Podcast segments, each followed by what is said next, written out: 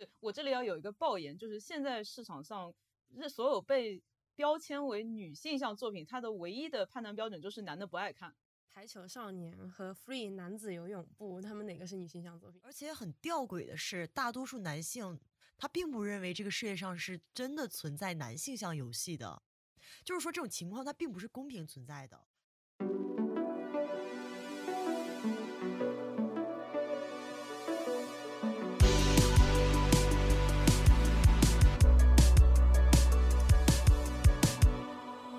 三二一。好，大家好，我是支持 A C G N 作品需要有女性标签的小方蛋糕。Hello，大家好，我是认为 A C G N 作品不需要女性向标签的 Lilico。大家好，我是现在目前暂时还认同 A C G N 作品需要女性向标签的何青妮。你的这个前缀很长啊。哎，没错哈，我有一个很长的前缀，它似乎可以表现我的立场，就有一些，好吧，其实说明不了。不过我们要，其实我刚刚就在想一个问题，就是大家看过哪些认为是女性向作品的 A C G，或者说你们觉得哪些算是女性向作品呢？我回来的路上就一直在想这个。对，我觉得这个女性向作品的定义其实很广泛啊。对，但是事实上是有很多的厂商或者是创作者，他们会主动的放上女性向的标签，比如说像一些乙女游戏啊，或者是耽美作品，呃，耽美游戏他们都是这样的。我觉得耽美可嗯以算百分之百的女性向吧，应该没有什么男生在玩哦。那那请问，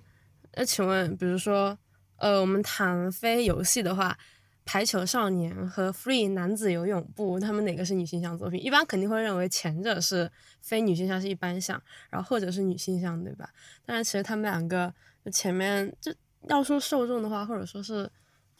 就是看他们的群体，好像都你觉得差不多是吗对呀、对呀、我觉得不都是以女性为主嘛？那所以说，到底什么是女性向作品呢？这里有几个区分，就是首先我就经常看到大家在讨论这个乙女向和女性向，他们是有区别的。现在有很多人都在讨论吧，但是事实上，乙女游戏也是被大多数人认为是女性向游戏的，对吧？对就我觉得是女性向是一个大的框架，然后乙女向是其中一块儿就特别女性向的部分。嗯，因为乙女游戏，比如说乙女游戏，它肯定包含就是首先它主角肯定是女生，然后它的内容基本上都是女生需要和一些男生谈恋爱这样子。但是女性向的话，它可能也有一些不是女生作为主角的女性向作品吧。嗯，当然了，像刚才说的 Free 和排球少年这种，排球少年怎么又被归到女性向了？我不管排球少刚刚年就是女这跟我性向刚 刚拿出的故事不一样啊！所以每每个人的分类都不一样。对对对，呃，那那其实还好，那那你觉得，那魔卡少女樱算是女性向吗？算是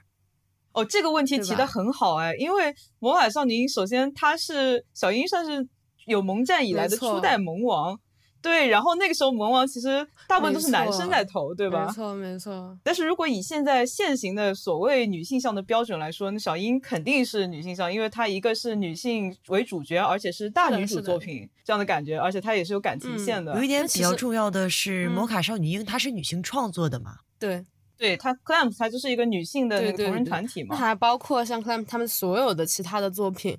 呃，类似于《一年代记》以及一系列的，就西大妈嗯的那些虐心又狗血又早骨的一大堆 漫画同人，他们算女性向作品吗？我觉得你这个问题就提到了这里的核嗯心，就是到底什么是女性对，向？就是就就我我来的时候我一直在想这个问题，说实话，就是呃，我昨天不是发了一个那个文本到群里面嘛，是在某平台上面的一个很，我觉得嗯他写的还蛮好的人对女性向的定义。就其实如果我们说女性向的话，就假设我们武断一点，我们认为有存在一个性别本质主义，就世界嗯上有男的和女的，那其实女性向的对应面就是男性向的。我们可以似乎很嗯明确的说出。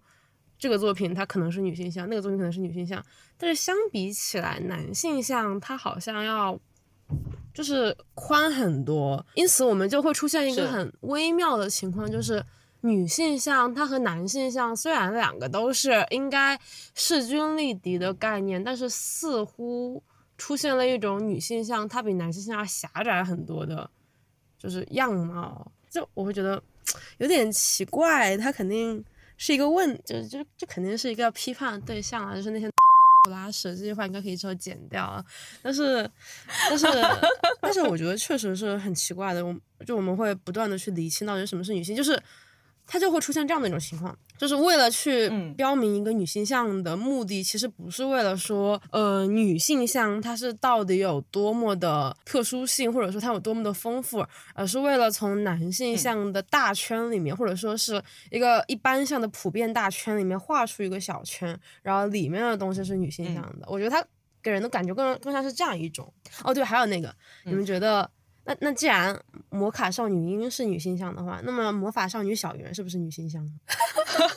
这个问题就很有意思了呀。我觉得，基于你刚才说的，其实我觉得，首先最开始去界定所谓女性向，就是去打上标签的，肯定是女性的消费者。对，他们其实是希望有专属于女性的表达自我的空间的。那么，同样呢，这些作品的分类。嗯，这种分类方式本身就是带有对于女性审美的那种划分和标签化。那这种行为其实它两方面，一方面是为大多数女性制造了一种主体性与心理居住感，你在这个范围内很安全，你大概率也是不用去花费时间和力气去挑选和遇见那些呃会突然创造自己的内容，对吧？那这当然是很多人现在仍然支持这种标签的原因，特别是女生会支持说，比如你晋江要是取消这个男频女频呐，那我肯定就不用你晋江了，因为我可能会看到很多什么种马文呐这类非常男性向的，呃艳女的作品，嗯，因为你根本就没有办法再去区分了。然而同时呢，我觉得这种心理的居住感。这种安全感其实是我们当代的女性消费者必须要有的一种东西。如果没有这种东西的话，仿佛又会觉得太难以挑选了，因为信息量实在是太大了。我们每天能看到的文艺作品也太多了。很多这个厂商和资本家，他们在投资一些作品的时候，特别是那些大制作的作品，他们需要精准定位，所以必然的导向就是他们会去先打上标签。他们为了吸引那一部分特定的，比如说。呃，某一个类别的女性爱好者呀，呃，女性的消费者，嗯，他们就必须得去打上标签。那这个事情慢慢的，它就变得不对劲了，它就变味儿了。因为本身打上女性向标签是为了让我们女性群体自己有这个安全感，我们可以省下很多挑选和选择的时间，然后直接的找到哎我们想看的那一个大概的这个分类的东西。但是当厂商开始去主动打上标签，说，哎，我这个作品就是女性向啊，比如说很多的乙女游戏，对吧？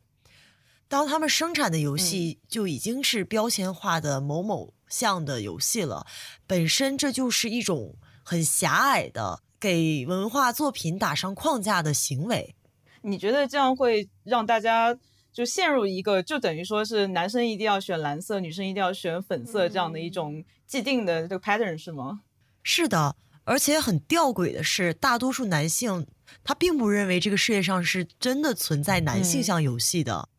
就是说这种情况它并不是公平存在的。而且很有趣的一点就是，比如说那些有点色情的或者有点暴露的那些给男性提供性幻想的作品，就是现在 Steam 里面经常你刷刷就能看到什么呃色情暴露成人的那些作品，呃。他们只仅仅是 R 十八作品，它不会被认为是一个男性向作品。就我从来都没有在这种作品上看到过男性向的标签。那为什么他们那种不是男性向，而我们去看男人之间的爱情啊，呃，就是女性向耽美作品，呃，跟很多男人谈恋爱呢？那就是乙女游戏，女性向的乙女游戏呢？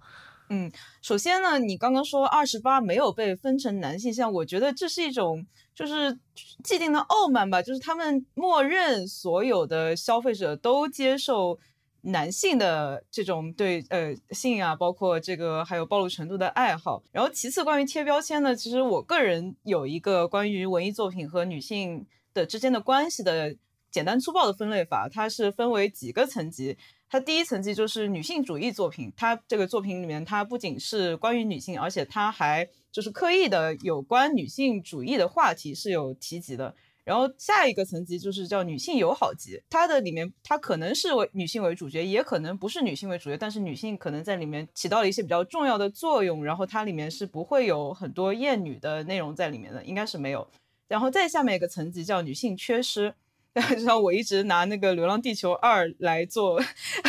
范例，我没有说这个作品不好，但是就是我在看的时候，我认真的看了，我觉得它里面就是把女性的作用就是缺失掉了，它并没有任何侮辱女性的内容，但是它就是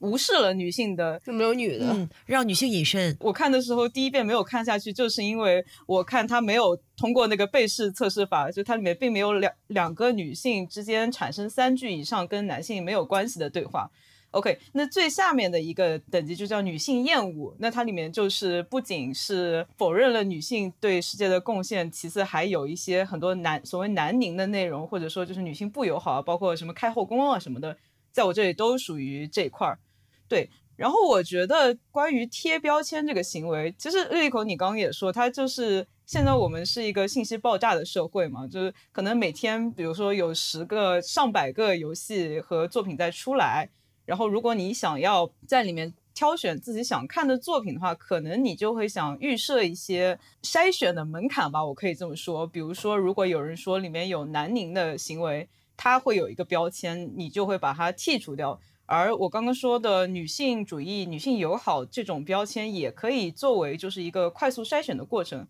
还有你刚刚说那个晋江。晋江它是之前是分呃是有分女频和男频嘛，但是其实我注意到现在晋江还有一个很大的分类就是无 CP，嗯是的，所以说这个它不仅是以所谓男女而分，而是其实大家在贴标签的过程中是有更多不同的思考的。但是呢，呃，关于说商家通过贴标签来达到某一种预筛选，甚至说把这个概念植入大家心里的这个想法。我也有想过这个问题，然后我想到的一个小小的解决方案吧，就是这个标签可以贴，但是不是由官方来贴。就比如说你在 Steam 上玩好游戏，你可以在那边写你的评论嘛。呃，同时可能它可以有一个网站，所有玩过这个游戏的人，玩过这个游戏的人他自己。在给他在评论上面打上标签，比如说我是一个女生，我玩了这个游戏以后，我觉得这个游戏是女性友好的，我就会给他打女性友好标签。但是如果另外一个女性觉得她女性不友好，她也可以给她打女性不友好标签。那最后，比如说我看到这个游戏有 like 呃五百个女性友好标签和两百个女性不友好标签，我就差不多知道它怎么回事嘛。对吧？然后其实其实这个标签也不只要关于这个性别，它可以有很多很多种范畴。而且我觉得这个是应该是未来一种趋势吧，就是所谓的一种分布式的评论，而不是说它的发行厂家在发行的过程中他就一言堂，他说我这是游戏什么？呃，比如说现在有很多人就觉得有一些。二次元手游诈骗嘛，所以说有的手游它那个出来的时候说是一般像，然后它那比如说它抽卡可以抽男角色和女角色，但是渐渐的呢把女玩家骗进来以后，过一阵觉得不对了，男角色越出越少，然后女角色呢越出越暴露，对吧？但是你已经被骗进去了，就你被骗进去杀，直接被 这个就非常的创。但是如果这些玩家可以在这种所谓评论的网站上面把这个评论。呃，清清楚楚写出来，那之后的玩家就可以通过这个来避雷。同时，可能男玩家如果他就喜欢这种游戏，他也可以喜欢通过这个来选择这个游戏。那其实我会认为，比如说像你所说的，让玩家可以自主的去设定，还有消费者呀去自主的设定这种标签，就是说这个东西到底是对女性友好还是厌恶女性等等等不同层级的标签。但是首先第一点，每个人的。他的那个阈值是不同的，被冒犯的感受是的，也是完全不同的。比如说，我们中国它是一个很大的市场嘛，那人和人之间的差距是非常大的。那有这么多的女性消费者，这是一点。其次是，你觉得仅仅把一个，比如说，塑造出真实、完整、有主体性的女性角色这件事定义为女性也好，是不是有点太过于狭窄了？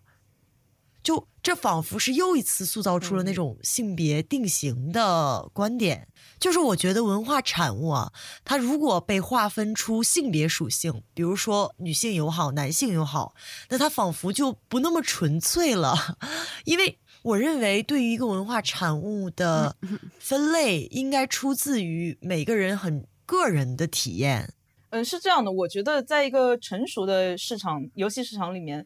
绝大多数的游戏，它应该是对男性和女性都友好的，因为因为这样的话，它面对的受众才是最大化的，对吧？而这个所谓的女性友好、男性友好的这个标签，我觉得作为，与其是说作为一个选择的标准，不如是说作为一个不选择的标准。就是说，嗯呃，所谓不选择的标准，就是如果你是一个女性，但是你看到一个作品，它写着男性友好的标签，你可能就大多你就知道这个东西是怎么回事，你可能就不会特别想选择它。同同时，如果你是一个男性，然后你看到这个作品，它是专门写呃女性友好，同时很多人就给的这个评论是女性友好的，可能你会觉得说这个不符合我的口味，我就不选它。而绝大多数的游戏，它应该是男性友好、女性友好相当的，在一个理想的社会中啊。当然，我现在觉得是男性友好的更多，就是那种全人类友好的标签，对吧？嗯，就我刚刚忽然在想一个问题，就是就是假设我们现在都忽然变成男的，好，我是一位男的，嗯，请问我会觉得什么样的游戏是男性不友好的？我我说就是首先我知道这个我们这边的男性最讨厌的一个东西是什么？叫舔狗。哦，就是如果这里面的男性角色是舔狗，我这个男的不仅会觉得不友好，还会叫兄弟们一起去把这个游戏给冲掉。男性不友好的东西，它其实好像比我想象，也可能是因为我自己是一位女性，嗯就各种意义上的女性，所以我的人生中会有很多次、很多次，从我小到大有 n 次被创到的经历，我就知道啊，这个是我会被创到的，那个是我会被创到的，嗯那个是女性不友好的，那个也不友好。可是，就我仔细的想了一想，好像如果我是个男的，那我从小长到大，其实我会很少很少，就是没有那么多碰到被创到的东西的，就是男性不友好的范围上，确实舔狗这个东西可能的确。有一点点的冒犯了，这边的冒犯打引号，呃，但是还有吗？还有什么是男性会觉得非常不友好的呢？呃，其实如果一款游戏它会被男玩家冲的概率，对，首先我们从小到大，呃，我们作为女性更加容易在游戏或者说文艺作品中被创造的，我觉得一个主要原因就是因为他们原来就是预设他们是要做男性友好的东西，所以我就对我们就不那么友好。其次说他们被创造的，我觉得有一个词就是很好的可以解释所有可以把他们创造的东西，就叫破防。就大家可以想象一下，就创造的所有可以让他们破防的东西都是男性不友好的。我想到了一个，就是一个不漂亮，也就是不符合嗯传统男性审美下嗯女性的美女的这样的女主角，会让他们破防。比如说之前《消失的光芒》，我的天呐，B 站的男人们都在给那个女主换脸。呃，包括那个现在那个呃，欧美很多三 A 游戏，它都是所谓政治正确化，它都不会做那种非常性感的女角色，他们就很破防。破防了，他们真的破防了。那我那但但但是这个游戏它当然不是男性不友好的呀，它是全人类都友好的呀。就它里面既没有那么帅的男的，也没有那么帅的女，也没有那么好看的女的，嗯就大家都就是大家都是一样的，只是普通的一个人类而已。他肯定不能说是男性不友好啊，对这是一款男性不友好的游戏。对，所以说这个世界对男性还是太友好了，就大部分东西对他们都挺友好的。对啊，就他们挺友好的，我们有没有污名化男的？我们有没有说啊这个男的什么怎样怎样怎样，身高一米六一，什么什么什么什么，然后是一个残障人士，我们都没有说这种事情，我们只不过是让女角色稍微没有那么好看了一点。那这样的一款游戏，如果是男性不友好的游戏，那我觉得那男的也那男的也蛮爱破防的嘛。好像耽美游戏也是男，性不友好的吧？因为很嗯多男性他嗯很恐惧这件事。嗯，比如看着好像一对兄弟情深，结果突然就看着看着变成了男同性恋，很多男人就会很害怕这件事，就好像看了一眼自己的主体剥夺性，了他们的阳自己这个刚之气就被插入了。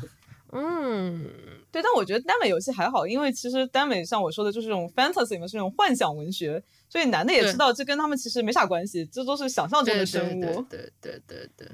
是的，是的，是的。所以说，其实，嗯，就是其实我依然会觉得耽美游戏，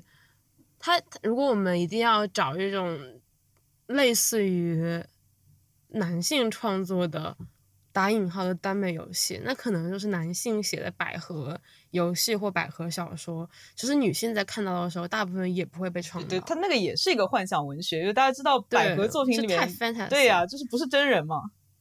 对啊，嗯真正的嗯女什么姐姐大人啊这种浪浪东西漫漫的，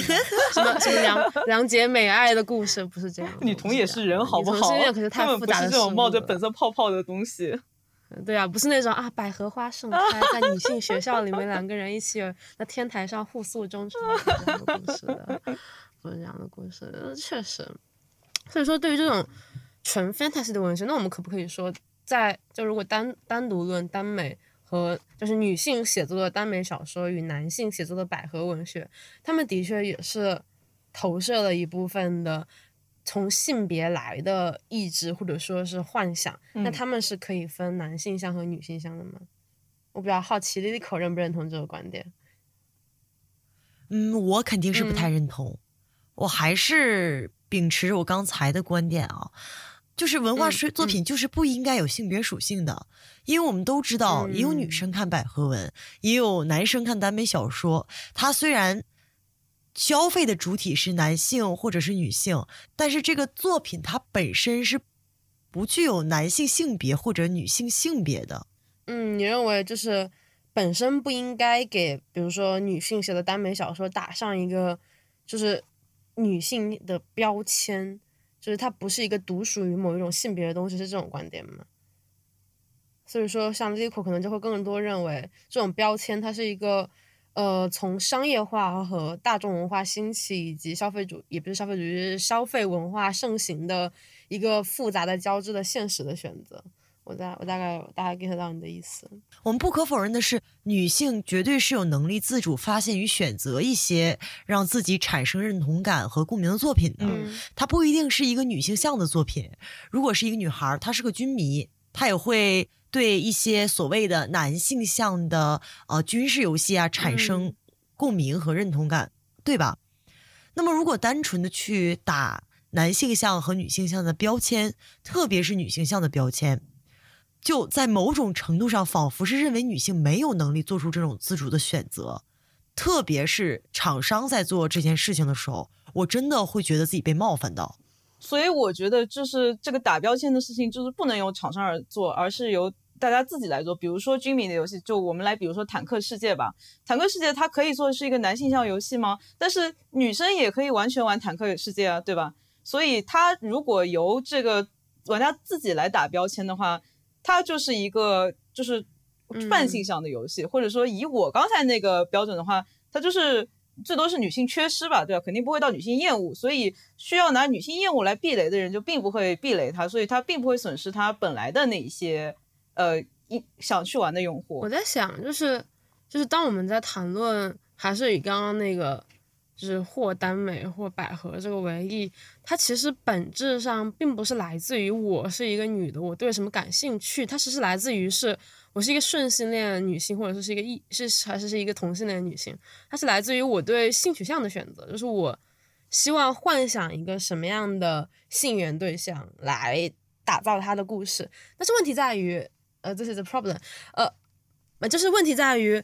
很多的不同的，无论是耽美向的作品还是百合向的作品，这些可能跟某一个性取向相关的东西，它里面都是包含了很多内容的。嗯，呃，就是它可能。跟传统意义上的更多男性喜欢的政治的、军事的、什么船只的、航天的一系列，也可能跟传统意义上女性更喜欢的娱乐圈的、呃，什么化妆的、戏剧的、音乐的相关的。它其实就是所谓的性缘的那一部分和所谓的呃兴趣爱好特质呃一系列性质的一部分。我觉得其实是有一点。不完全交叠的，就是当我们去构想一个异异性恋的女性，她可能想去写作一位作为就是一个女性，然后所有的男异性恋男性都爱他，然后他有各种各样的花美男花美男，并且这部作品同时是一个以娱乐圈为主题的，然后它里面有非常多很精妙的戏中戏，还有对娱乐圈整个呃比如说业内环境的呀，什么 P Y 交易，什么制作人，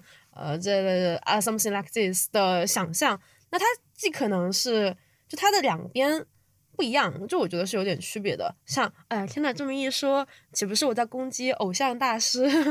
那不就是一个有娱乐圈各种业内，并且有很多美女的，但是又是一个男性主角的这样的一款游戏吗？我觉得，嗯，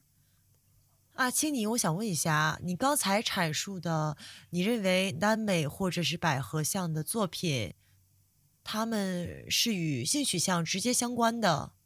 就是与消费者的性取向是挂钩的。嗯我当然认同，是吗？哦我当然认同，就是那你看，你不也认同我的观点吗？就是耽美和百合本身就是跟性取向挂钩的，他们都是异性恋，他们都是顺性别男女写的东西，本身本质上就是分男女的嘛，真是的。我还以为你要跟我挖什么陷阱呢，但是我当然是认同，我感觉我认同你这一点。不过，呃，我我我现在的话，就是以我的态度是，就是我会觉得，比如说我们就谈百合吧，啊，就是他当然是那些臭直男、那些顺直男写的一些，可能这个人一生都没有跟女的说过一句话，就会开始构想一些女性跟女性之间的恋爱关系的作品。但是我们当然认同这一点，他在那个时代下是有这样的特质性的，可能在那个本身呃女性，甚至是更别提是同性恋女性，都很少去书写、很少去创作的时代的时候，存在那些异性恋男性所构想的一种女性与女性的 love affair，然后做成为了那种百合作品。但是后来呢？之后呢？之后慢慢的，百合的作品它开始在商业化，呃，被市场认同之后，它开始有自己独立的刊物，开始有更多的人会接受百合作为一种亚文化的类型，开始接受哦，或者说是嗯在。就是我感觉我们一定都经历过一个年代，就是那个年代耽美小说以及不被认同的，就是可能就很小一点点的百合小说，它被认同为是一种呃呼吁性少数声音的力量。就肯定我我感觉我们都经历过这个年代，那个年代的时候，可能就我们觉得是的是的看写耽美就是哇什么两个人同性相爱是多么的正义啊！你们异性恋霸权不要搞我们这些耽美小说，它其实是作为一种哎，对，它其实是作为一种情，呃可以被认同是，就是即便同性恋根本不在乎它，也不会认同它，但是它从整体的形式与力量上来说，肯定是形成了一种让更多的人或者说更多的呃钱认识到呃性少数它能够 mean something，它肯定是作为一种社会力量存在的。所以说，我会觉得嗯它当然是一种无情的鞭笞，它是一种呃那些怎样怎样的人对女同的错误的想象，但是它肯定也给女同性恋真正的那些会去写作自己故事的女同性恋一些声张的和发声的空间。像就是我像我们现在去一些嗯那种漫画的。好吧，我主要说的是一些国内的盗版漫画软件啦，就是那些什么汉化啦 之类的地方，什么某对卡什对什么某大妈妈啦，然后你打开 就是它那个，我感觉如果我们用就是它那个某大妈里面的百合标签是两是日文的百合，它没有真正的用百合这个词语，因为在国内、嗯对是被拒尤绝的。呃，它那个词语像，生活西化这个叫但是就是在那个生活西化，好好笑这个，在那个生活细化的 tag 里面。它有很多的作品都是嗯。我们大家都比较熟悉的老调重弹的，呃，两两两姐美爱的故事、那种完全不现实的女同性恋故事。但是如果你仔细的去发现，你会发现也存在一些的，就是也存在一些可能，呃，我印象中深刻的是有一个漫画，它讲的是一个三什么什么三十多岁的拉拉情侣，然后是那种非常简单的简笔画，嗯。呃，她明显是个女性作者，然后明嗯。显可能就是讲她跟他女朋友的生活中的故事。那个漫画它同样也在日嗯本的市场，因为我曾经要考虑过买它的实体书，我好喜欢它。它也在日本市场获得了很多的认可。然后嗯另外还有一部作品，它就又更加，嗯，怎么说呢？就用更加呃浪漫一点的笔触吧。它也是那种很美型的人物，但是它里面的那种对嗯可能真实会发生在女同性恋身上的那种。呃，女同性恨的情感，那种爱你又恨你，那种嗯两个 就是那种很微妙的情感的变化，又描绘的很真实。他们那位也是一位女性作家，而这种女性作家那种真的在写作一些，会让我觉得，哦，good for you，我们女同性恋，呃，我们女同性恋这边有你，真的是我们女同性恋的骄傲。的作者，他们当然是会不断的浮现出来的，所以从常识上来说，我仍然嗯会认同它是好的故事，就是是一种好的，嗯，方式吧。就像其实我刚刚一直很想把这个话题重新谈、拉回到我们讨论的范围内，就是魔法少女小圆，它到底是不是女性向作品？还有呃，从以及类似于魔法少女小圆的一系列故事，呃，比如说像呃。呃，金阿尼的那些轻音少女算吗？如果轻音少女不算的话，那吹响不上第一号算吗？如果吹响不上第一号也不算，那栗子与青鸟算吗？还甚至金阿尼，啊，甚至 Free 男子游泳不是金阿尼的作品哦。即便我们数金阿尼的，就是光辉史的时候，我会忽略这一部，但是它是金阿尼的作品，那这个肯定是女性向作品。那么其他的那几部它算吗？所以说，我觉得这就是为什么我会认为，呃，在可能目前仍然的大众文化中，那种。像金阿尼的男子基泳部和呃男子游泳部和呃另外的一些呃栗子与青鸟，它就会有一些我们认同前者是很明显很明显，它一定是女性向，没有任何回旋的余地，它是女性向，但是后者。它可能就是，如果按照我们刚刚那个比较粗暴的定义，就是呃，fan fantasy 的男性的故事耽美小说，他们是女性向的；而 fantasy 的女性的故事，比如说百合小说，他们应该是男性向的。可是我们不会那么去主观的就立刻认定《栗子与青鸟》是一部男性向的作品。Why？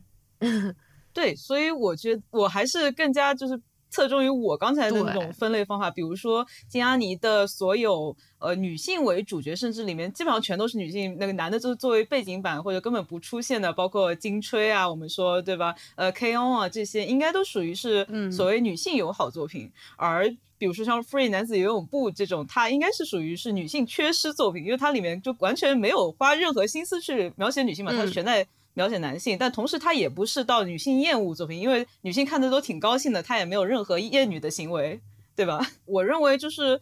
他没有他没有到厌女的程度，但是他就是他的这个程度就是没有去描写女性，就是这个世界仿佛是没有女性的，就是这些男性，包括所有的耽美作品啊，这这些男性可能是像石头里蹦出来的一样，就是他可以也可以说是一种幻想中的社会吧，它其实跟我们真实社会是不太一样的。嗯，那你认为女性在某一个体系或者某一种世界观中缺失，就并不能证明这是一个厌女的世界观或者体系，对吗？我觉得女性缺失，它不能说到女性友好的程度吧，但是它也没有女性不友好，它就是在一个中间态，薛定谔的友好。那它绝对是女性不友好的。你觉得呢？它能被算作是女性友好的吗？其实刚才青泥提到的那个说，为什么这样的作品会被直接认同为女性向作品，而其他的作品呢，可能即使有类似的因素在，但也不会被人家定义或者打成标签，说它是有性别属性的。我觉得很重要的一部分原因，是因为本身 A C G N 文化圈子里面最重要的两个消费群体。一个是宅男，一个是腐女。其实这两个群体呢，因为他们足够大，他们掌握了话语权。他们作为一个是女性构成的群体，一个是男性构成的群体，他们有能力掌握一部作品，为他赋予一种标签，就是说它究竟是给女人看的，还是给男人看的。嗯，所以说这样的腐女友好向作品、腐向作品就会被立刻定义为是女性向。即使不是所有的女性都是腐女，我这里要有一个爆言，就是现在市场上这所有被标签为女性向作品，它的唯一的判断标准就是男的不爱看。哇哦，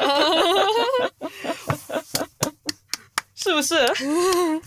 这么一想，是不是突然想通了？哇，忽然哇，毛色是不是？确实有没有？真的耶！这个就是女性作为第二性的现实就是这样。所以说嘛，就是想要打破这个男性和女性的固有传统界限，我觉得摆脱掉什么这些女性向、男性向的框架是非常重要的。对，就是现在的这个标准肯定是不对的，因为它有太多缺陷了。你去定义一个东西是女性向作品。在你没有像刚才小芳所说的那样，就是详细的去定义它是女性友好还是女性厌恶的前提下，只是简单的定给它定义成是女性向的分类标签，它不光会影响消费者，它也影响创作者。那你作为一个打工人，比如你是一个画画的，或者你是一个写小说的，你为了挣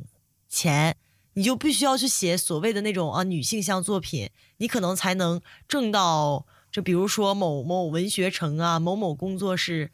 让你才会让你去发布这样的东西，对吧？嗯，它是影响了这个创作者的主体性的，它直接就给你创作者的很多权利，很多塑造出真正东西的权利给你消解掉了。对我再延伸一下我刚才的爆言，就是那所有所有这个世界上没有被标成女性向的，都是因为男的爱看，所以现在的这个现行的标那个这个标签体系肯定是不好的。但是我刚才说提倡的所谓的大家自主打这个标签，当然我们也可以重新创造一套标签体系，但它的意思还是那个意思。然后呢，我的那个畅想就是这样的。会形成一个正循环，就是被大家标记为所谓女性友好的游戏。如果这些游戏它在市场上获得了商业的成功以后呢，游戏制作方也会收到这样的反馈，然后他就知道哦，我制作女性爱玩，同时可能男性也不爱玩这样的游戏，我也是有钱赚的。然后呢，他们就会反过来制作更多的女性友好的游戏。哦，这里我就想提一下，这个现在市面上被认为百分之百是女性向游戏的。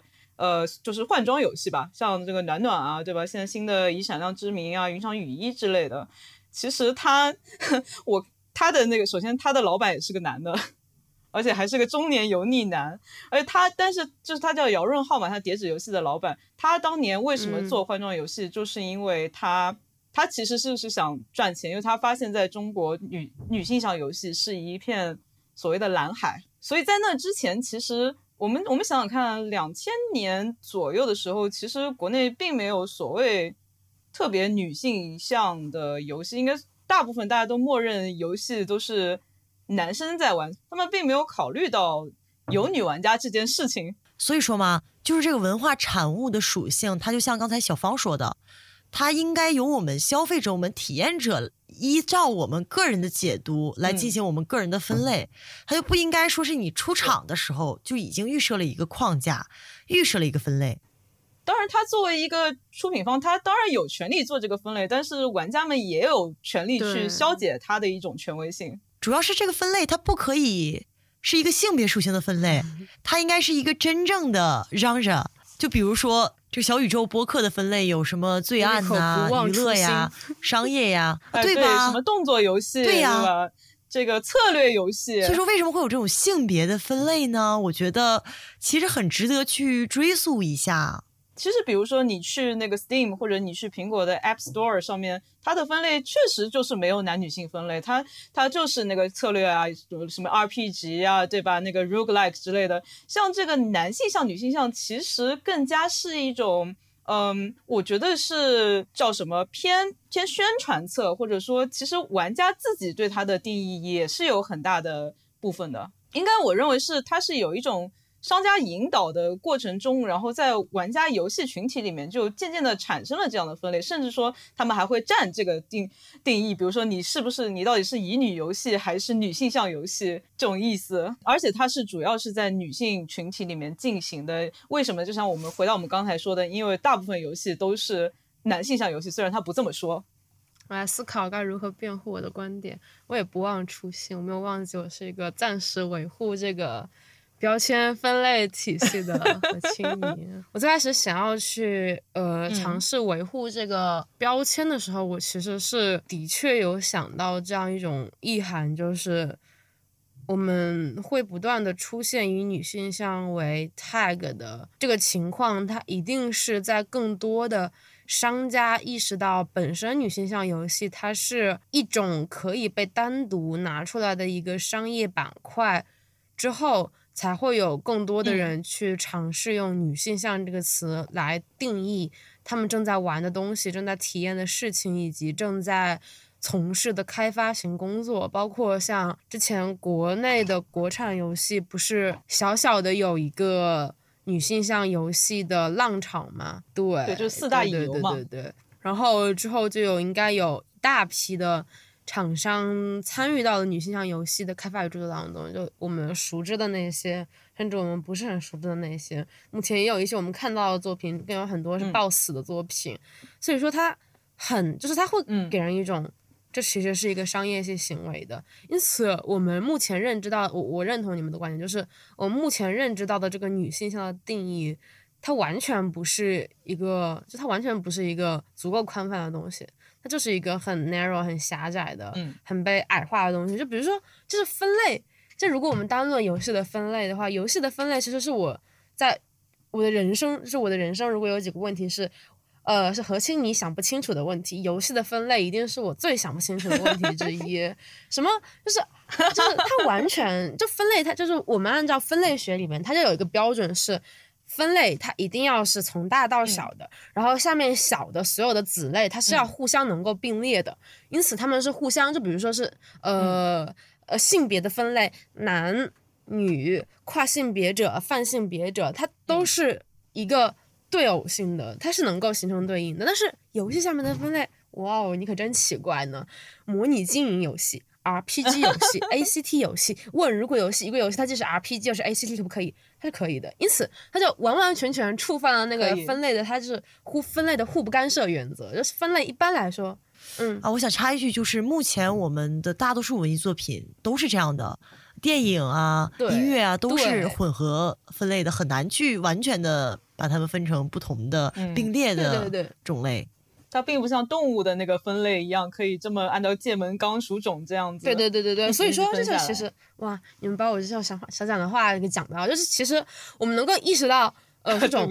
作品的分类，它其实并不是一个所谓知识型分类的那种很严苛的有知识排列的，它是一个。跟随着实践和行为不断去变动的，我们为什么呃原本是 RPG 分类？是因为很早很早以前我们的游戏就是 RPG 的，就是一个人去扮演一个桌面上你人去扮演一个东西，然后你要赚大钱，你要把你所有你要是收集什么什么东西那种。从 TRPG 开始，我们的游戏是 RPG 了，然后之后等战斗元素等一系列的。呃，新型的游戏技术的进步和更多游戏品类的出现，我们才慢慢有了开放世界加 RPG 加 ACT，呃，开放世界加什么什么东西，就是这是开放世界的技术出现之后，才有了开放世界的类型游戏。因此，开放世界现在作为一种品类了，那绝对不是与什么 RPG 相并列的，它们中间有太多接壤的地方。所以说我刚刚那一段的核心观点就是，我认为游戏的分类它绝对是一个。依赖着技术的进步，依赖着人的变多，依赖着商业的模式、商业的行为、人的参与等一系列的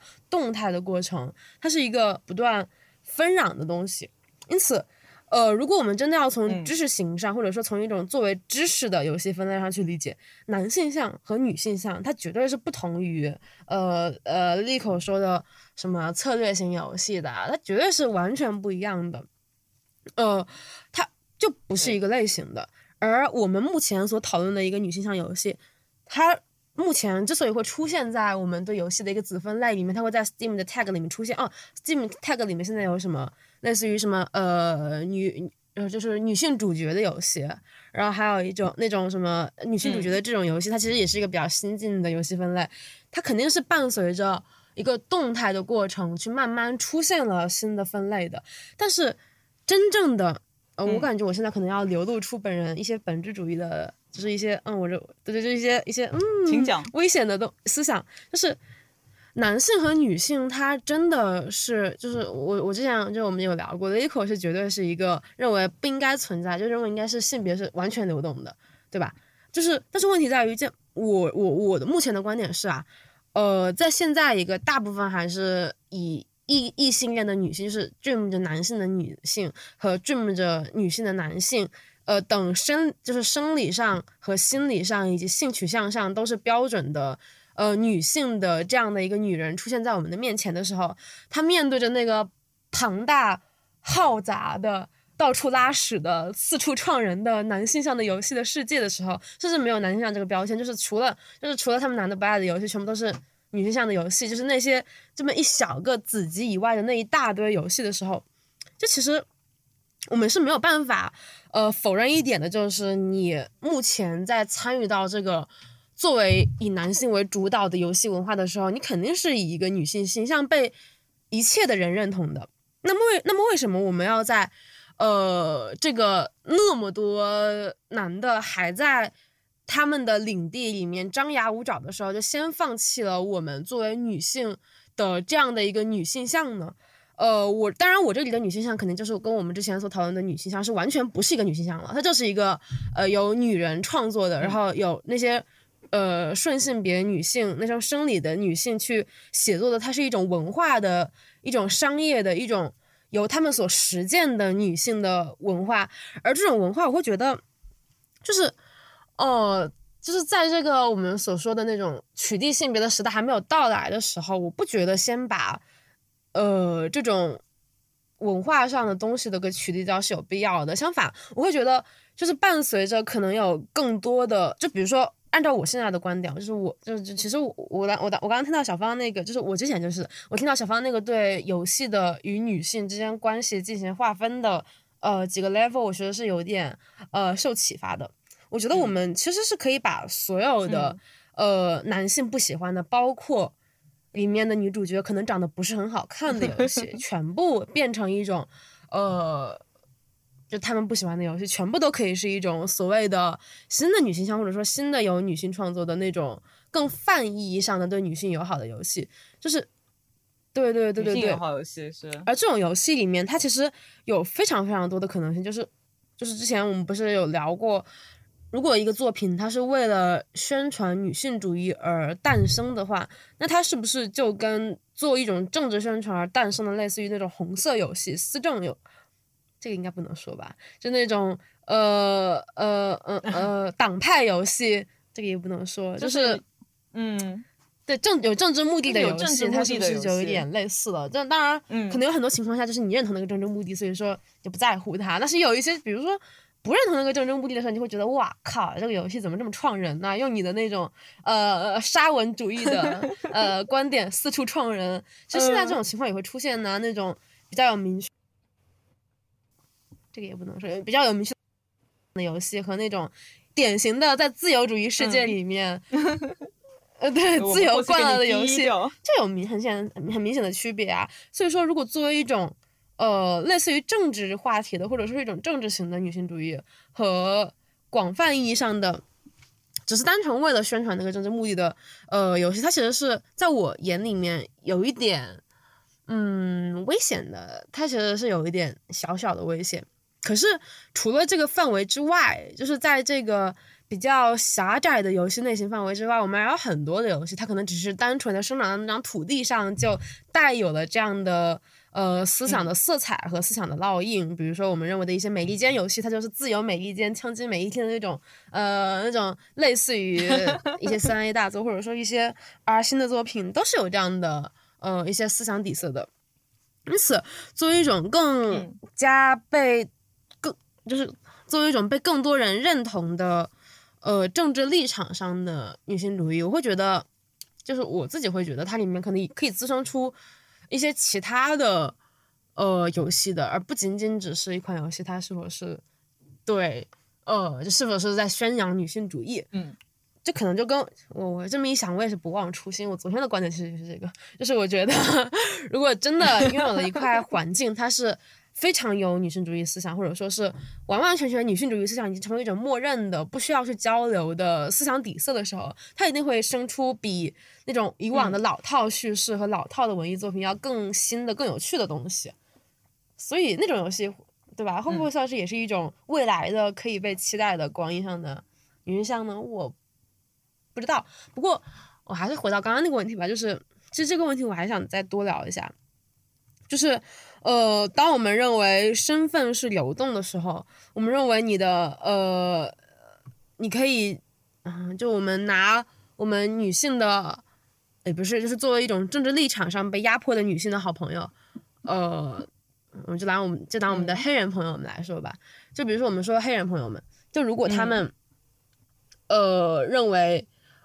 他们作为呃黑人，他们可以。不有一种是来自黑人的作品，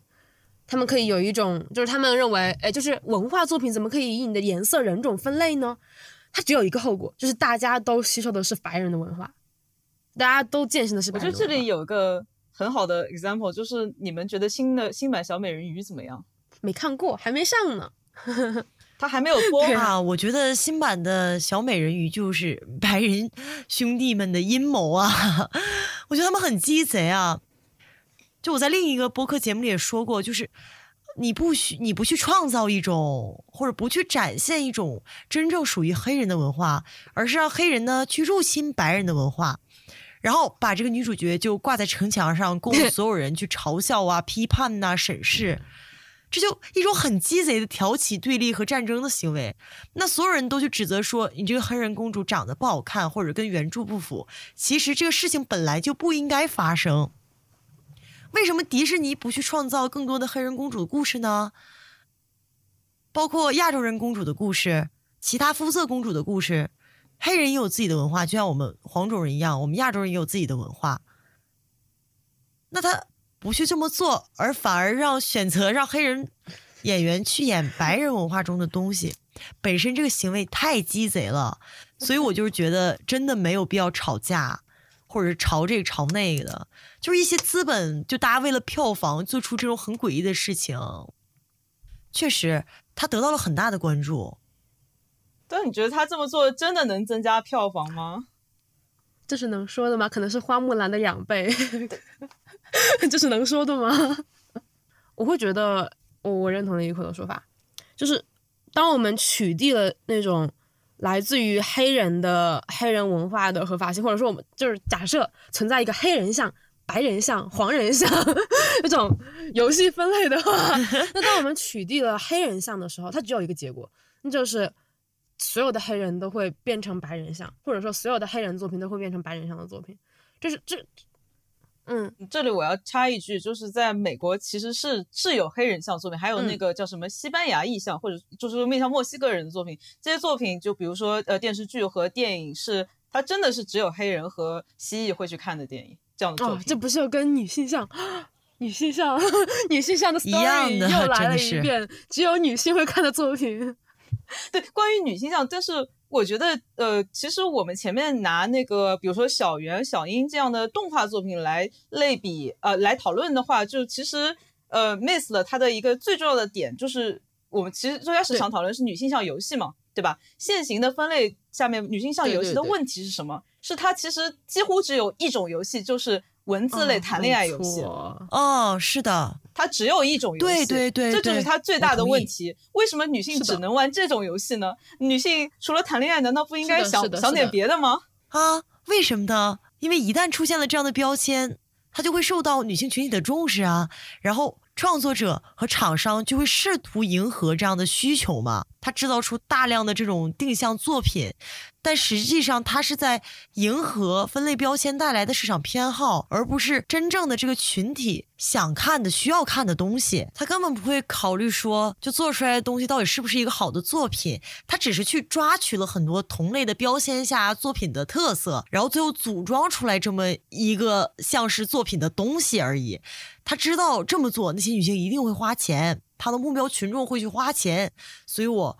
反对女性向标签的一个很重要的原因，也是因为它其实这是一个框架，它我们很难以去突破。如果你这个框架一直存在的话，就不停的会有人在里面塞屎，然后想要去割韭菜，对吧？哎，就没有办法，我没有办法去控制这些厂商怎么挣钱，他们一定会偏向于是这么做的。对，这也是我不同意现行标准下的所谓男性向、女性向分类的。但是我认为我们女性需要自己创造新的这个女性友好分类的原因。因为女性友好游戏它可以是任何游戏，它可以是枪车球，它可以是 roguelike，它可以是魂 like，对，它可以是策略游戏，它可以是解谜游戏，它可以是任何游戏，而不是只单单的限于这一种游戏。而且，其实我觉得，如果你在十年前讨论女性向游戏，它有可能确实是在那个时期给女性消费者打开了一个更加丰富、更加多元的文化选择的空间，也提供了很多更贴近女性真正需求的产品和作品。它在那个时候确实是满足了一些女性消费者长期以来在主流文化中缺失的很多需求。但是呢？十年之后的现在，其实我们的女性消费者她的选择能力已经非常的成熟了，她也更加注重的是作品本身提供的广义上的价值，而不是仅仅针对于自己性别而带来的价值。就像我们另外一位主播，这个 Molly，